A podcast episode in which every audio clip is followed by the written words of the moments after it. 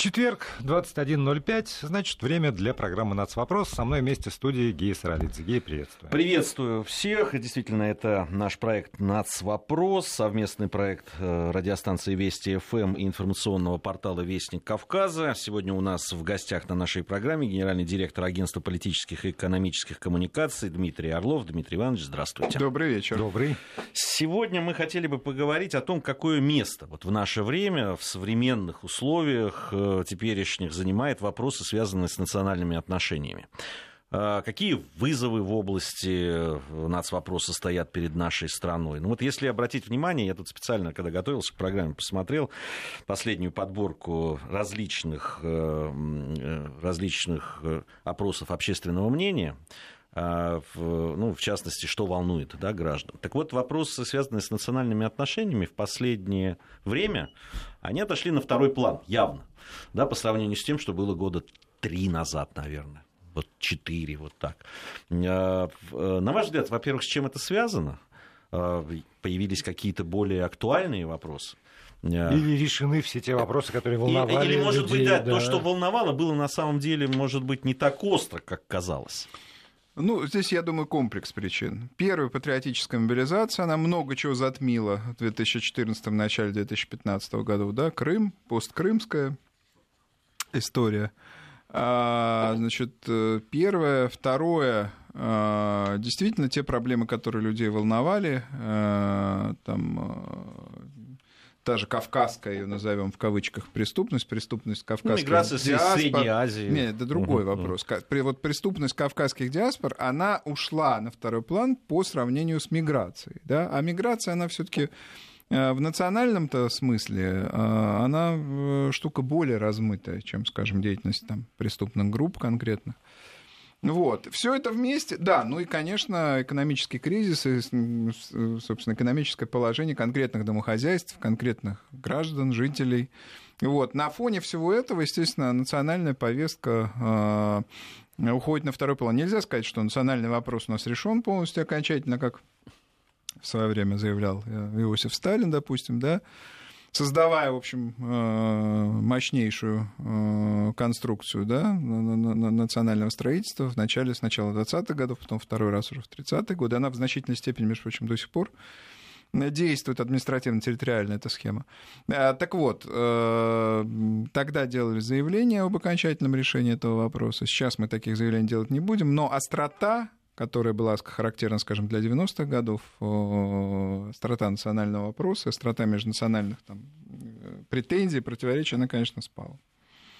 Хотя, а, вот если посмотреть на повестку, которая да, там есть, особенно что касается э, как это называется, несистемных оппозиционных да, движений mm-hmm. партий, а все время а, вытащить этот вопрос национальный в повестку дня, втащить его, а он все время присутствует, никуда не уходит. Не, ну, безусловно, э, это движение, так сказать, 25 января, э, прекрасное, так сказать, да, это и, э, в кавычках, конечно, это и, значит, различные группы, которые ориентированы против, так сказать, мигрантов и за ужесточение миграционной политики.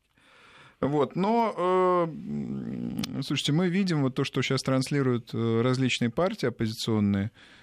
Э, там «Справедливая Россия» э, говорит о э, там, отставке правительства, там э, коммунистическая партия транслирует социальную откровенно повестку. Ну вот пока мы не видим, э, посмотрим, конечно, какова будет повестка ЛДПР и некоторых других политических сил. ЛДПР традиционно отличается вот этой антимиграционной. И, э, так сказать, мы за бедных, мы за русскими. Давайте вспомним этот, э, эту формулу. Э, значит, но э, вот этим отличается, да, но пока э, никакого, так сказать, предвы... никакой предвыборной эскалации национального вопроса мы э, не видим.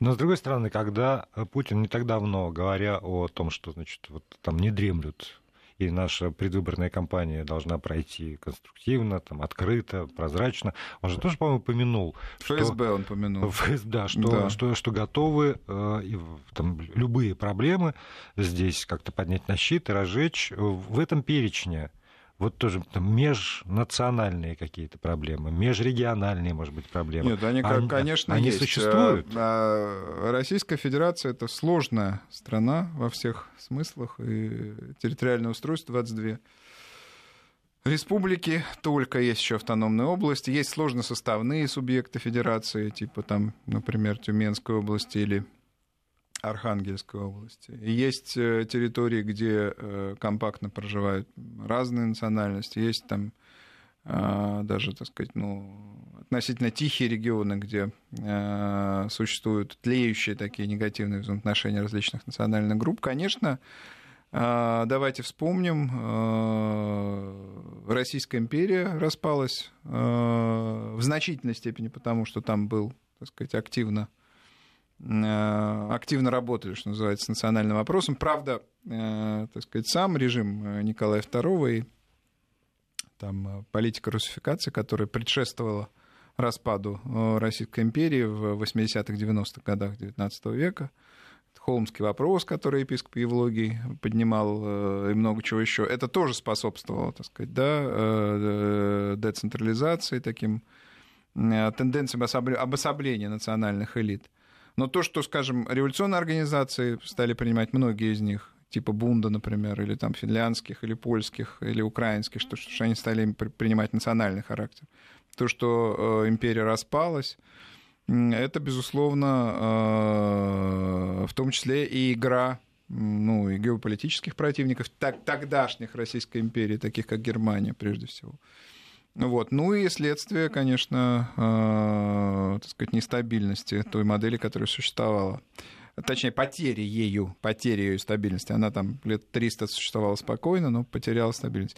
И Советский Союз, в общем, в значительной степени распался потому, что э, национальные элиты в республиках СССР, они почувствовали себя автономными и даже независимыми. Это касается не только, сказать, там, стран Балтии, допустим, которые а, первыми да, вступили на этот путь, но и Украины, и Белоруссии. И там единственное, пожалуй, из э, серьезных игроков внутри СССР, э, единственная республика Казахстан была до, до последнего в нашей, так сказать, зоне влияния интересов, и Назарбаев выступал жестко за сохранение СССР, но другие игроки, надо сказать, действовали э, весьма агрессивно, отстаивая свои интересы. И, э, так сказать, вот винят Ельцина там в э, Беловежских соглашениях. Но ведь он в значительной степени вынужден был так действовать под влиянием своих партнеров, скажем так, партнеров по подписанию этого, в общем, не слишком продуманного, прямо скажем, документа. Вот мы в рамках нашей программы очень много говорили об истории национального вопроса в нашей стране, начиная с Российской империи угу. и советский период. А, разные периоды, судя по всему, были. Да, там Екатерина а, Великая заложила свою формулу национальных отношений да. во многом. И потом был такой период Александра Третьего, когда изменилось это отношение по разным причинам.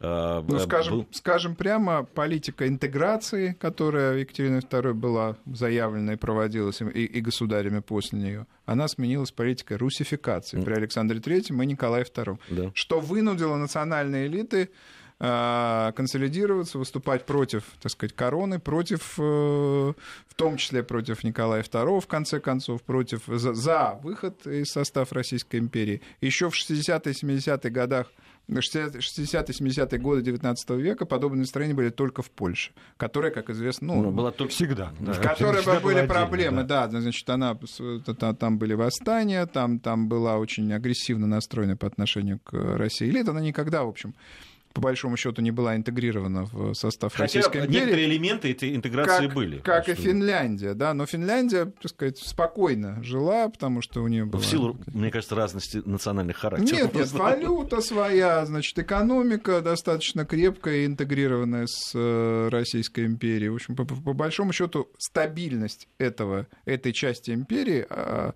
а, значит, она обменивалась на невмешательство короны в ее... Да еще у финнов исторически отношения были сложные со шведами. Со шведами, да, да Российская империя гарантировала. Либо Россия, либо Швеция. Да, да, гарантировала им, в общем. При шведах-то они жили, так сказать, прямо скажем, хуже во всех смыслах. Да и после, после войны, кстати, ведь э, финляндизация, так называемая, она принесла им мощнейший экономический подъем. Как, как, как неплохо они жили внутри Российской империи, так неплохо они жили с 45 по 91 год. Ну и сегодня, в общем, вполне эта политика, на их э, э, позитивно сказывается на, на экономике. Но, еще раз говорю, вот эта политика русификации, политика там, когда, значит, Польша, или, часть, там, допустим, территории Польши была провозглашена привислинскими губерниями, естественно, это там оскорбило часть польской элиты далее, и так далее. Но это как пример там много чего, там дели, э, несколько изменялось э, внутри э, административное устройство страны, там прирезались, отрезались, так сказать, куски от основных российских там губерний, там прирезались к, точнее, отрезались у этих самых, у национальных, значит, формирований, национально-территориальных единиц. Вот, так что э, Российская империя всегда была, э, позднее СССР, всегда была сильна э, такой эффективной национальной политикой, всегда давали возможность всегда учитывали интерес национальных элит, всегда выслушивали, всегда они присутствовали на всех важнейших, так сказать, там акциях, которые проводились в центре страны, по аналогии, кстати, с Британской империей. Вот. Эту логику восприняла СССР, и э, при всех вопросах там, к сталинской политике действительно там были проблемы. Действительно, при создании СССР вот этот свободный выход, он создал бомбу. При создании уже была заложена бомба в основании Советского Союза, и э, Путин в этом абсолютно прав. Но, тем не менее, она была довольно э, спокойная, эта политика, учитывала различные интересы а, значит, э, национальных элит.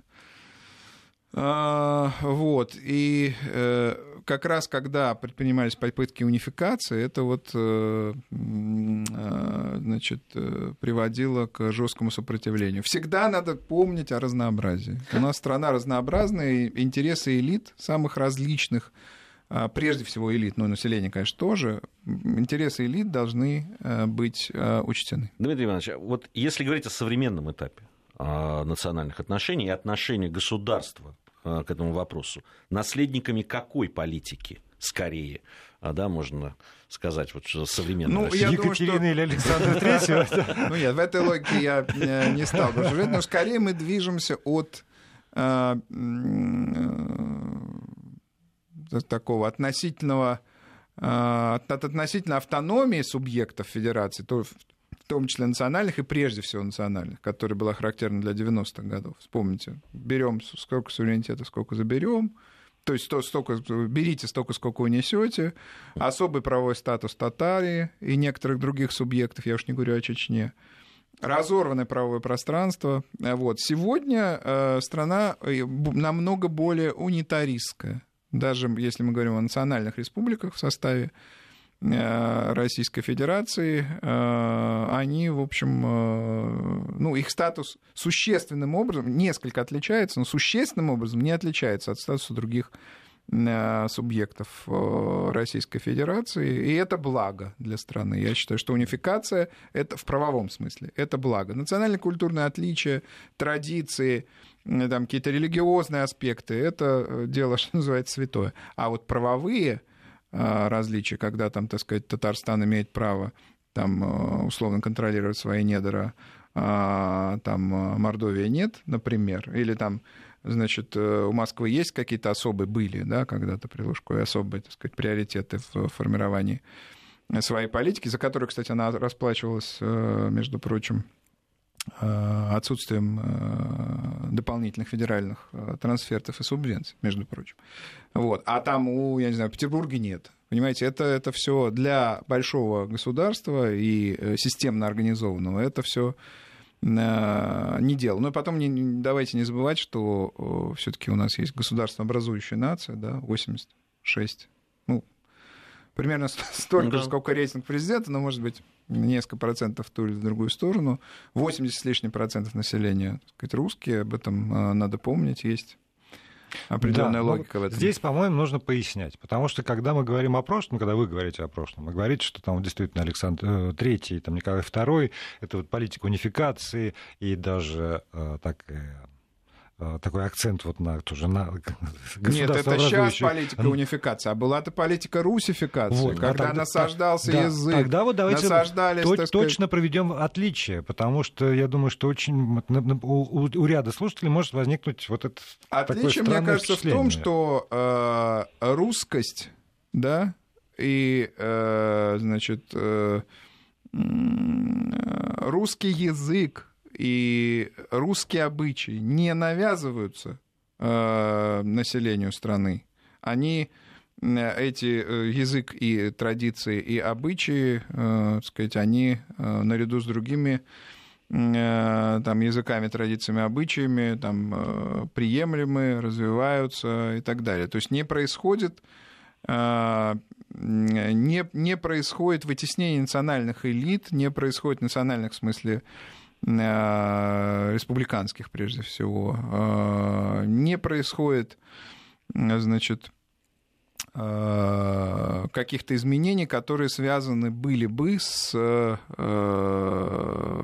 ну, скажем так, ослаблением роли вот этих самых национальных элит в, в России, да. Ну, я бы тут отделил все-таки язык от там традиции и даже элит. Все-таки язык. Мы, мы, целую, да, мы целую программу делали об этом. Нет, нет язык у нас, у нас государственный, это понятно, да. но речь идет о том, что, что такое русификация. Русификация это когда запрещается делопроизводство. Ну, что такое Что происходило в Российской империи? Запрещается делопроизводство на русском языке на некоторых территориях запрещаются говорить там в присутственных учреждениях. Вот этого не должно быть, э, мне кажется. На национальном языке запрещают. Национальном, да. конечно. Вот этого не должно быть. Люди не должны забывать, когда им говорят, когда Ивану говорят, что он не, не должен помнить родства, да, вот это очень, это очень опасно. Именно это в значительной степени породило э, февральскую революцию. У нее множество было причин, в том числе ситуативных, в том числе там... Ну, большевики... Значит, хлеба не завезли, это понятно, но э, там были глубинные причины, которые на окраинах дали те негативные процессы, которым большевикам пришлось там э, почти 10 лет преодолевать в Но они сначала оседлали эту тему ну, радостно, да, национально, да, да, а потом Но приходилось с ней как-то что-то им делать. было что седлать. да, Понимаете, да. никто бы, никакой Ленин никогда не, э, так сказать, дал Польше и Финляндии э, независимости, если бы это не было подогрето фактически независимостью там, Красной гвардии, там, Э, финская, мощнейшая, там, создавшаяся из ниоткуда буквально армия в Польше, там, э, а колоссальное антирусское настроение, особенно в Польше, в Финляндии в меньшей степени, и так далее. Понимаете, он был вынужден опираться, то есть не опираться, он был вынужден был исходить из реальности. Вот. А, да, но тем не менее, вот э, вы упомянули уже э, одну из наших парламентских партий, и лидер ее, Жириновский, на протяжении нескольких лет повторяет завидной регулярностью... Стул еще не остыл. Да, да, да, стул еще, на котором вы сидите, он еще не остыл от него. Это а, почетно. Да, вот он же то, то реже, то чаще, но все равно возвращается к этой самой мысли про то, что должны быть губернии, что не должно быть никакого национально-территориального деления. Знаете, я, между прочим, много лет наблюдаю за прогностическим аналитической деятельностью Жириновского и его оценками, так сказать, того, что происходит, прогнозами, он э, очень неплохой аналитик, да, на самом деле. Очень. Аналитик и прогнозист. Он чувствует ткань политического процесса, здесь позволим себе комплименты, да, в его, а, а в его адрес. Но э, это невозможно, к сожалению. Вот э, это было бы хорошо, да, учредить губернии, как их учредила Екатерина II, а, в соответствующем документе 1775 года, она же, как известно, у нас занималась губернским устройством, и губернии эти, границы некоторые из них сохраняются до сих пор. Вот, и она занималась городским устройством, и много чем еще. А, значит, и города многие, которые она учредила, так сказать, и соотношение э, самоуправлений, точнее, муниципий, муниципалитетов по уровням, да, оно фактически э, сохраняется во многих аспектах с екатеринских времен. Ну так вот, это можно было бы сделать, если бы это а, Чистый лист был. Если такой. бы это было возможно, если бы был чистый лист, если бы не существовало национальных проблем, которые, кстати, между прочим, из Екатерины II тоже в нашу жизнь пришли, потому что с присоединением территории в конце э, второй половины XVIII века тех же Западной Украины, допустим.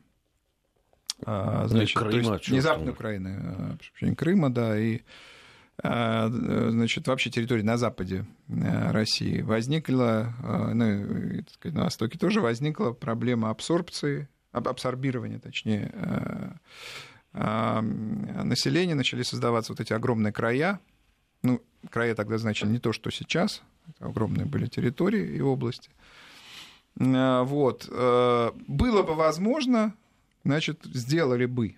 И это, конечно, было бы более эффективно. Однородные губернии, так сказать, с губернаторами, никаких там тебе краев, а, значит, э, округов республик, э, ну, это невозможно. У нас диверсифицированное, сложное, так сказать, население, и главное, очень трудно отобрать то, что уже, так сказать, дадено, да.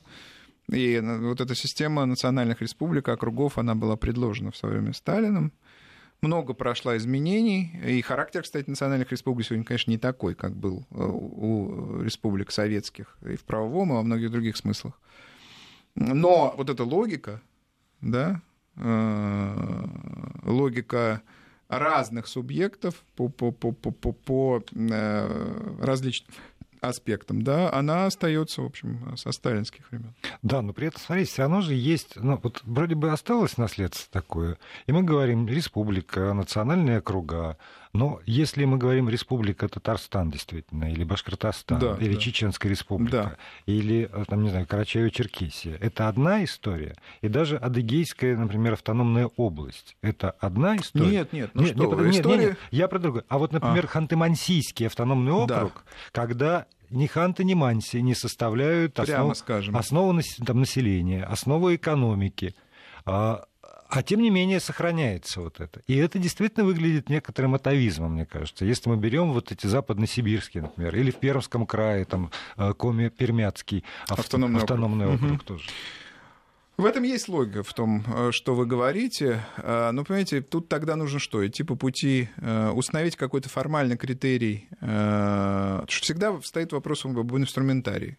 Допустим, мы приняли решение изменить там административно-территориальное устройство. Вот эти республики там ресурсные, а, значит, с, с доминированием а, титульной нации, татаре, башкирия, например, да. языка и так далее, они остаются в этом. Значит, э, э, там, где этого нет, значит, там, где население сказать, титульное составляет относительно небольшую часть, значит, вот они будут... Вот, они будут что? Это, во-первых, они будут, очевидно, преобразованы в области, например, да, такое решение. А, а какой критерий? 20% населения а, титульного или 30%? И давайте представим, какая борьба будет местных элит. Значит, я, я у, вот кото... сразу у, а, а, у одного Володь... региона 22% значит, титульного населения, а у другого 34%. И ну. один другому говорит, ну ты понимаешь, ты-то проходишь, а я-то нет. И у меня, значит, сейчас... А потом, в национальных республиках там есть определенный, особенно вот, э, значит, э, западносибирских, которые вы затронули, э, тех, которые к полярному кругу примыкают, там есть особые программы там, для северных народов, для малочисленных народов.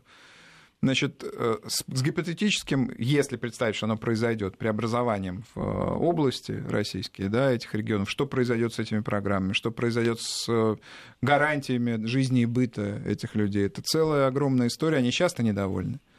Я, я, я бы, Володя, тебя поправил, потому что у нас программа «Нацвопрос», я боюсь, что пойдут письма, как говорится, потому что все таки Адыгейская, она не автономная область, она до 91 -го года была автономной а, областью, извините, а сейчас она, она республика. республика. Да. Извините, ради бога, да. Я прошу прощения у всех. Вот она, значит, сталинская модель национальной да, политики. Мы да, точно да, помним. Да, точно да, помним, да, так же, как я точно помню гимн Советского Союза. Не вытравить из головы ничем. Да, вы знаете, я помню оба гимна Советского Союза и гимн Российской Федерации. Трудно уже, наверное, будет вытравить. Ну, да, мы знаем три языка, Э, да. Э, э, вообще вопросы, да, национальные вопросы, мы как раз сейчас об этом говорили, они очень они очень взрывоопасные такие, они очень болезненные, они, э, да, такие болезненные, особенно когда там речь заходит о в небольших народах, там, по-моему, все удесятеряется. Эти проблемы действительно всегда об этом говорили, и, кстати, это говорили и большевики, и я помню при Советском Союзе, что в решении, да и основатель марксизма-ленинизма один из писал, что в вопросах национальных отношений всегда требуется особая чуткость и осторожность. Uh-huh. А, в, у нас уже нет времени, к сожалению, чтобы в этой части нашей программы серьезно э, затронуть эти проблемы. Но я бы привел сейчас вот один пример, можно, да, да. один пример, вокруг которого хотелось бы поговорить. Я вот буквально на днях э, посмотрел очень любопытный документальный фильм о Южной Африке и о примирении, да, там шло расовом применении. Ну, ЮАР вы имеете ЮАР. Южно- да. Южноафриканскую да. республику. Южноафриканскую республику. Ух, там примирение такое. Да, не, ну, вот, такое да, требуются но... подробности, поэтому да, давай там... после новостей. после, новостей. после новостей давай напомним, о что у нас... примирения в Южной Африке. Да, сегодня в студии генеральный директор агентства политических и экономических коммуникаций Дмитрий Орлов, и мы после новостей продолжим разговор. 21.33 в столице Гея Саралидзе, Владимир Аверин здесь в студии. У нас сегодня в гостях Дмитрий Орлов, генеральный директор агентства политических и экономических коммуникаций в рамках программы «Нацвопрос». Да, вот по поводу э, ЮАР э, и фильма, который я, о котором я, который я смотрел, э, там был вот очень интересный момент. А, какой-то диалог да, стал возможен. Это было еще до э, того, как э, ЮАР стал, встала на путь да, там, исправления. исправления да, э, в, и эту рэперную точку называли участники этого фильма, как чернокожие, так и там, потомки, потомки буров. Они говорили, что это был момент, когда сборная по регби Южной Африки победила, абсолютно неожиданно победила в финале, обыграв там новозеландскую сборную в регби. И они говорят, что это единение, да, которое было, это то, что, э, о чем вы сказали в начале нашего разговора по поводу патриотического подъема. Да, там вот это послужило вот такая победа в спортивном состязании. Слушайте, не было там, на мой взгляд, никакого единения. Там э, сначала был жесточайший апартеид, да, э, сказать, он, он а потом известен. Плюс да. на минус поменял. Да, а потом там, так сказать, приш, пришла к, к власти э, большинство, да, пришло. Все участники этого фильма брали. И до сих пор отыгрывается, да, ну, может быть, уже в, в какой-то мягкой, так сказать, форме, но э, ясно, что и те, кто совершал какие-то преступления во время режима Смита, белого режима, да, апартеида, в Родезии, минимально причастные к их деятельности, они давно, так сказать, там вычищены, да, что называется, люстрированы там, ну, фактически, хотя формально э, люстрация не, не объявлялась. Вот, и э, напряженность, э, так сказать, бывших жителей Бунтустанов, э, так сказать, черных, да, Э, и, э, значит, вот белого меньшинства состоятельного в прошлом, да, она, в общем, она сохраняется. И вот эта линия, нет апартеида, нет ограничений, но линия свои чужие, она, так сказать, безусловно, есть. К счастью, вот в России, допустим, никогда не было такой национальной политики ни, при, ни в московский период, э, ну, я имею в виду, когда она имеет как самостоятельное государство, конечно, существует, ни в московский период, ни в имперский период, ни в советский период, ни сегодня. Поэтому э, в общем, э, к счастью, те межнациональные противоречия, которые существуют и будут существовать, они абсолютно далеки от такого рода противостояние от апартеида, от каких-то, так сказать, там э, схем с лишением части населения. У нас э, прав, у нас все-таки все население равноправно тут. Не, я не, то, чтобы, я, я не к тому, чтобы сравнить, безусловно, это совершенно разные вещи. Э, я по поводу каких-то объединяющих народ вещей по поводу вот этого важны? самого патриотического, да, вот подъема, будь то большая там спортивная победа или это какие-то а, политические победы, да. Нет, ну это, конечно, мобилизует, сплачивает, но давайте, так сказать, не забывать, что э, до этого было 200 лет апартеида. Спортивная, да, победа, нет, я спортивная про победа может на секунду. Я про нас. Я про да, нас. Да. Больше я про нас. И про а, то, что... Ведь многие очень... Э, и в этой студии мы об этом говорили а, после того а, событий в Крыму, а, что, на, что вот это, этот подъем да. и это единение дает очень много возможностей. Которые я, можно, я, можно одно, использовать или нет. Одну ремарку только внесу. В том числе и в национальных да, я, я просто забил там вот межнациональные проблемы, или там Путин о межнациональных проблемах. И высыпается там шестой, седьмой, восьмой, девятый, десятый, тринадцатый год. Тринадцатый, тринадцатый, тринадцатый год Совет, который посвящен да. этому выступлению. В 14... да, в четырнадцатом вот просто эта тема закрывается. Нет в новостях. Вот подборка новостей зато. И не потому, что об этом перестали говорить средства массовой информации. А, нет, нет, нет. Это нет. ушло действительно из, из головы. Мобилизация просто. раз и последовавший за ней экономический кризис. Когда это, э, значит, распространенное заблуждение, что люди ищут виновников проблем. Большинство виновников, я имею в виду в виде национальных каких-то общин или диаспор, большинство стремится выживать в период кризиса, в период, так сказать, конкретных э, экономических проблем, и люди концентрируются не на ответственности там условно какого-то там а, значит, представителя другой национальности, да, э, и вот этот, заметьте, формула, это «хватит кормить Кавказ», она же ушла из э, политической, э, значит, повестки политической, здесь, общественной. Здесь, Он тоже. думает о выживании да, конкретно. Здесь гражданина. я бы тоже хотел каких-то уточнений, потому что я помню конец, там, 80, самый конец 80-х годов. И вот это вот мы кормим, значит, вот Украина кормит Россию, Россия кормит всех. Если бы не было, значит, на, на у нас на, на ногах этих гирь, там, Средней Азии, чего-то еще, то мы бы жили бы лучше. И вот тогда, на фоне экономических трудностей, как раз эти разговоры так ведь и не утихали. А сейчас действительно нет. Вот в чем разница? В чем, почему сейчас? А. Слава богу, этого нет. А, этого нет, потому что, а, еще раз говорю, есть фактор патриотической мобилизации, который, так сказать... Э, которого людей, не было тогда. Который людей сплачивает и которого не, не было тогда. И есть конкретная, так сказать, проблема выживания в условиях, в условиях экономического кризиса, которая не стимулирует, вопреки распространенным так сказать, заблуждениям, ни к поиску мигрантов, ни к поиску шпионов так сказать, под, под кроватью, ни к поиску значит, э, каких-то национальных диаспор, которые виновны в твоих проблемах.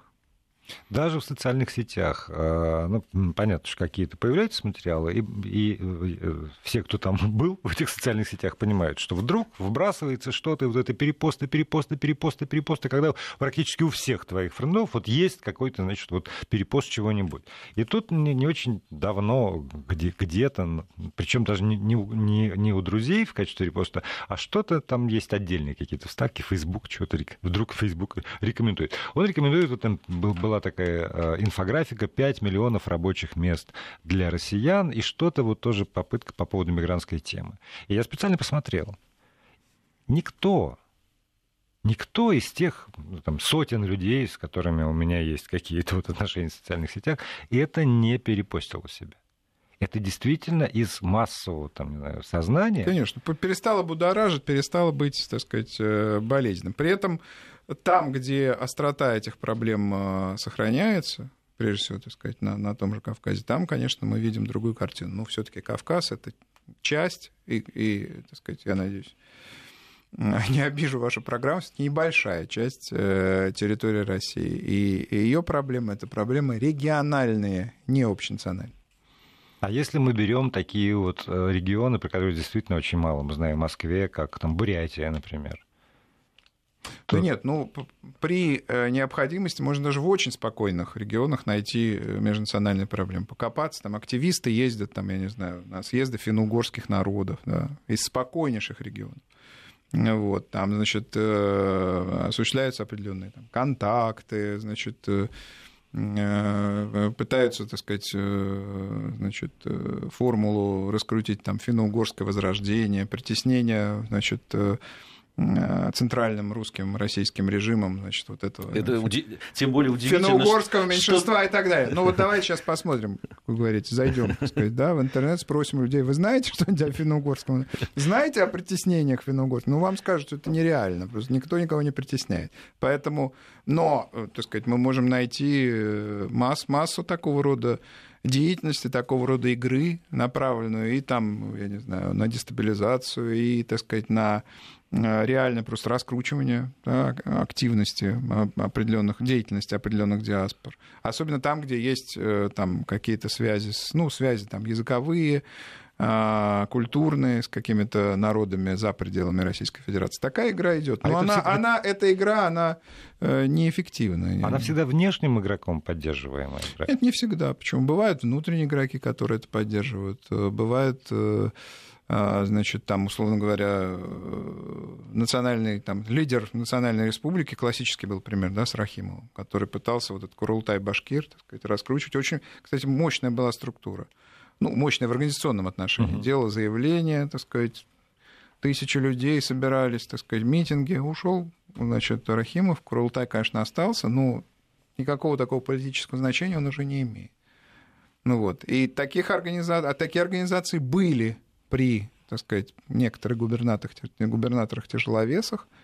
Ну, Рахимов здесь самый классический, да, пример. Да. И сгинули куда-то. Значит, не так уж страшен. да, черт как его малюют, не так уж э, серьезны эти самые э, так сказать, национальные проблемы. А речь шла о том, там, в 90-е, в начале нулевых годов, что там Башкирия готова к отделению, что там... И ничего этого сейчас нет. Значит, это была эскалация. Знаете, эскалация, которая э, не была основана на реальных интересах башкирского большинства в Башкирии. Например, это вот классический да, пример, да. яркий, большой республики, которая когда-то э, дала, так сказать, там, э, под, подпитала две крестьянские войны в 17 веке, да, где был очень мощный национальный элемент и так далее. Ну вот мы видим, что нет там. Сейчас этого элемента нет там. Элемента агрессии, элемента есть отдельные там районы, не знаю, какой-нибудь Стерлитамак, например.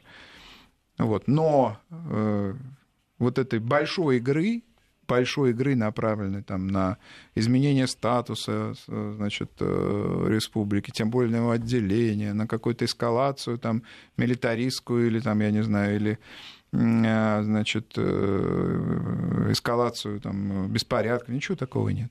Ну, те же башкирские выступления на стороне крестьянских этих армий, оно во многом экономическими, конечно, было обусловлено. Послушайте, если мы сейчас... Это сложный вопрос. Что, что представляли собой эти крестьянские армии? Какие они, на самом деле, лозунги выдвигали? Это целая большая история. Я не, небольшой специалист, я кандидат исторических наук, небольшой специалист по крестьянским войнам и по крестьянскому движению. Там национальный элемент а, был очень силен. Давайте не забывать, что а, в Российскую империю, в Московию до этого э, земли сибирские и уральские, они были интегрированы относительно поздно, и даже по Волжье только в XVI веке по Волжье было интегрировано. Это были в историческом смысле, к моменту там, Э, крестьянской войны Болотникова начала 17 века, да, это были вчера. вообще вчера, это были территории едва вошедшие, поэтому там национальные... Люди помнили, кому эта земля принадлежала. Конечно, они... По именам, что Да, да, они помнили... Поэтому я и говорю, что экономически Они помнили ее и в, 18, в конце, как 18 века, когда была э, крестьянская война Пугачева. Так что там национальный элемент был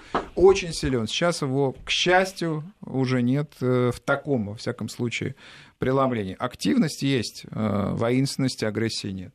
После новостей мы продолжим этот разговор. Продолжаем программу «Национальный нацвопрос». Простите, Гея Саралидзе, Владимир Аверин здесь в студии. У нас в гостях Дмитрий Орлов, генеральный директор агентства политических и экономических коммуникаций. Знаете, вот вы, э, с одной стороны, все время говорим про то, что сейчас слава богу, острота национальных проблем действительно ну, собственно, ушла. это и являлся главным вопросом да, нашей программы. Как... Ушла, не ушла. Ушла, там, не ушла. ушла, ушла. Вроде, ушла. Вроде, вроде ушла. С другой стороны, э, вот поскольку уж Башкирия попала на язык, что называется, и я, я был, ну, не так давно, получается, там, и э, разговаривал с самыми разными людьми, несмотря на, на краткость этого визита. И вот сейчас в очередной раз я вспомнил, э, как, как можно сделать национальную проблему из проблем, которые не являются национальными как таковыми. Это могут быть социальные вопросы, это может быть экология. Вот это все, что вокруг Шихан, этих вот меловых гор там разворачивается.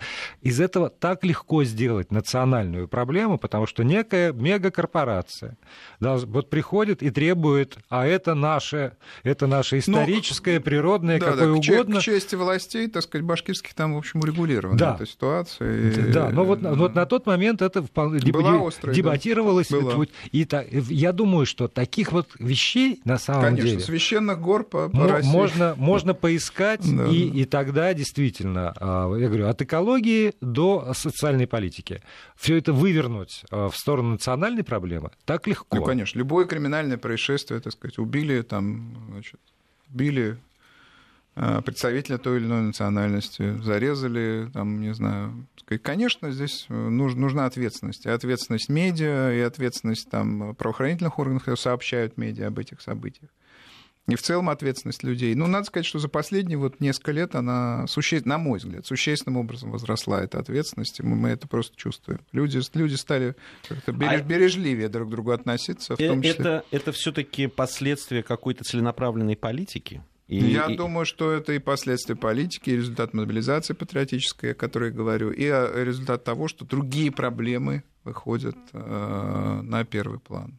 Значит, значит ли это, что там, условно региональная власть может э, расслабиться по этому поводу? Ну, опять же, вспоминаю, там 13 год, Госсовет не случайно был посвящен как раз этим вопросам.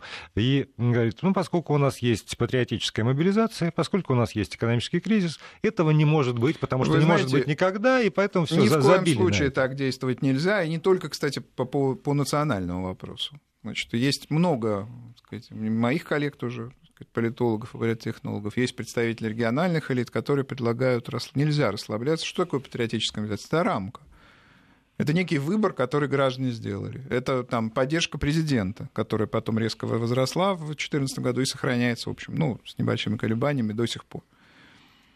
Но эта рамка вовсе, вовсе не означает, что, эффектив, что, что граждане готовы поддержать каждое решение властей в сфере экономической политики, каждое решение властей в сфере национальной политики и административно-территориального устройства, каждое решение в сфере социальной политики и относительно невысокий рейтинг региональных властей во многих регионах, а в некоторых, так сказать, э, регионах он... Значит, да, отрицательный. Весьма, весьма не, не, ну отрицательный так не бывает, весьма неблагоприятен, скажем так, для власти. Есть такие регионы. Вот. Э, это свидетельство того, что щительнее, так сказать, надо работать, в том числе, э, так сказать, и на, э, значит, на национальном фронте. А вот вы, собственно, начали с упоминания предвыборной повестки. Может, может быть, давайте вот сейчас тоже к этому вернемся. На, на фоне выборов думских, скажем, этого года, национальная карта, назову так, национальный вопрос, межнациональные проблемы могут стать э, ну, для кого-то козырем? Ну, ее традиционно активно эксплуатирует ЛДПР. И я бы сказал, к счастью, снова упоминаем Жириновского, uh-huh. да, к счастью, в нашей политической системе есть такая партия, как ЛДПР, она абсорбирует, как как что у нас впитывает губка, да, активированный как губка. уголь. Активир, о, точно, активи... кем-то когда-то активированный уголь, да, впит... умело активированный, он впитывает, э, значит, действительно э, протест, э, в чем-то его карнавализирует, потому что, в общем, Жириновский Великое умение, да. не, не подражаемый мастер там, эпатажа и так далее. А, но есть организации, которые действуют, конечно, на грани фола или вообще незаконные. Так сказать. И комитет 25 января в этом смысле э, серьезную сделал заявку, но э, эта организация э, с ней, на мой взгляд, власть достаточно серьезно будет бороться, потому что там ну, заявки сделаны Э, такие опас, опасные заявки, э, скажем так. Но в любом случае те организации, которые были на коне еще несколько лет назад, ну, на коне не в смысле представленности в парламенте, а э, там по шуму хотя бы Улица, да. шум, социальные сети, национальное сообщество, это движение против нелегальной миграции, некоторые другие организации. Сегодня они, э, в общем, э, дезинтегрированы, они не, вли... не оказывают существенного влияния на политические процессы и общественное мнение. И, на мой взгляд, никаких признаков а, вот каких-то... Вспомним, что и Навальный за, заигрывал, да, серьезно с национальным Был вопросом. Дело, и, да, брос... и, между... и, между прочим, бросил это. И тоже, это тоже, между прочим, критерий, на мой взгляд того, что, значит, э, эта повестка не актуальна. Же с актуальной только повесткой работает. Вот. А, значит, я не считаю, что у нас э, будет, будет серьезный какой-то, кроме ЛДПР, будет какой-то серьезный игрок, который будет либо сможет расшатать политическую ситуацию, либо рассчитывать на, реально рассчитывать на прохождение в парламент, то есть преодоление 5% барьера.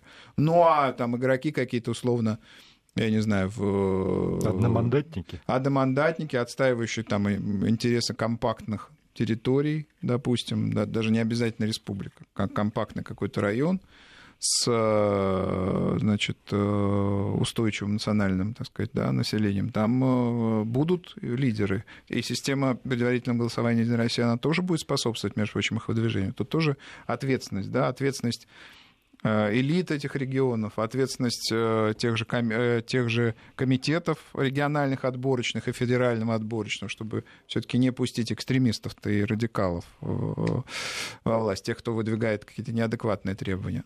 Но одно дело не пустить экстремистов, другое дело дать дорогу тем, кто представляет интересы национальных групп. Это дело святое. Я, э, Но уже... важно, в... важно отделять да, зерна от плевелов. Ну, уже, наверное, в завершении нашего разговора, совсем несколько минут у нас остается, э, буквально три минуты до конца нашего разговора. Скажите, Дмитрий Иванович, вот на ваш взгляд, все-таки то, что происходило на Украине, ведь там ярко выраженное национальное да, было. Это очень, это очень агрессивная, так сказать, да. история, на мой взгляд. Это, это вот оказало какое-то влияние, ведь то, да, те лозунги, которые на Майдане появились, то, с какой агрессией это все подавалось, это ведь очень сильно, мне кажется, отразилось. Многие, многие называют то, что происходило, так сказать, на Украине, национальной революцией. Да? Вот, так сказать, ну, сложилась национально-демократическая политическая система, это не так. Э, она авторитарная, агрессивная, вот, и э, никаких предпосылок для того, чтобы российская политическая система двигалась в этом направлении, сегодня нет. Более того, мне кажется, вот мы от этой угрозы, которая ну, так я вот как раз нет, хотел сказать, она... скажем так, от такой угрозы, которая реализовалась на Украине, да, но она была в намного меньших, тем не менее, масштабах, в 2012-2013 годах, она даже угроза ослабла. Мы э, не пойдем по этому э, пути, нет никаких оснований предполагать, что есть такая возможность. Россия остается многонациональным государством, с гарантированными правами граждан. Э, вот, и ну, она, так сказать, Россия всегда, э, значит, э, когда Ключевский сказал, Россия – это страна, которая колонизуется. Он не имел в виду, что русские колонизуют татар, башкир или, значит, жители Сибири, значит, или э, ханты, э, хантов и манси, которые, так сказать, упоминали здесь уже, Остяков и Вуглов, как их называли раньше. Нет, колонизуется, это в смысле расширяется, э, интегрируется в включает в поле межнационального культурного взаимодействия десятки народов. Вот что имел в виду Ключевский, который, кстати, по национальности был Мокша, то есть Мордова. Вот. А, а был проводником, э, ну, единства страны, имперских интересов и так далее. Вот, так что... Э... Ну, Никон был из Мордовии. Ну, да, да, давайте вспоминайте. Адмирал Мордвинов тоже и так далее. Вот, э, так что, значит, конечно, мы не стояли у края даже в 2012-2013 годах. Эти проблемы были, были просто острее, чем сегодня. А, но острота это существенным образом снизилась. Хочу, раз еще, хочу еще раз подчеркнуть, а, в избирательной кампании национальные вопросы, вопросы межнациональных отношений, э, выяснения, кто, кто, кто прав, кто виноват, они, а, если будут в повестке дня, то только в региональной и даже Я думаю, районной. даже в регионах, не даже на первом район. месте. Спасибо огромное. Спасибо. Дмитрий Орлов, Спасибо генеральный директор агентства политических и экономических коммуникаций, Гея Саралидзе, Владимир Аверин, программа «Нас вопрос».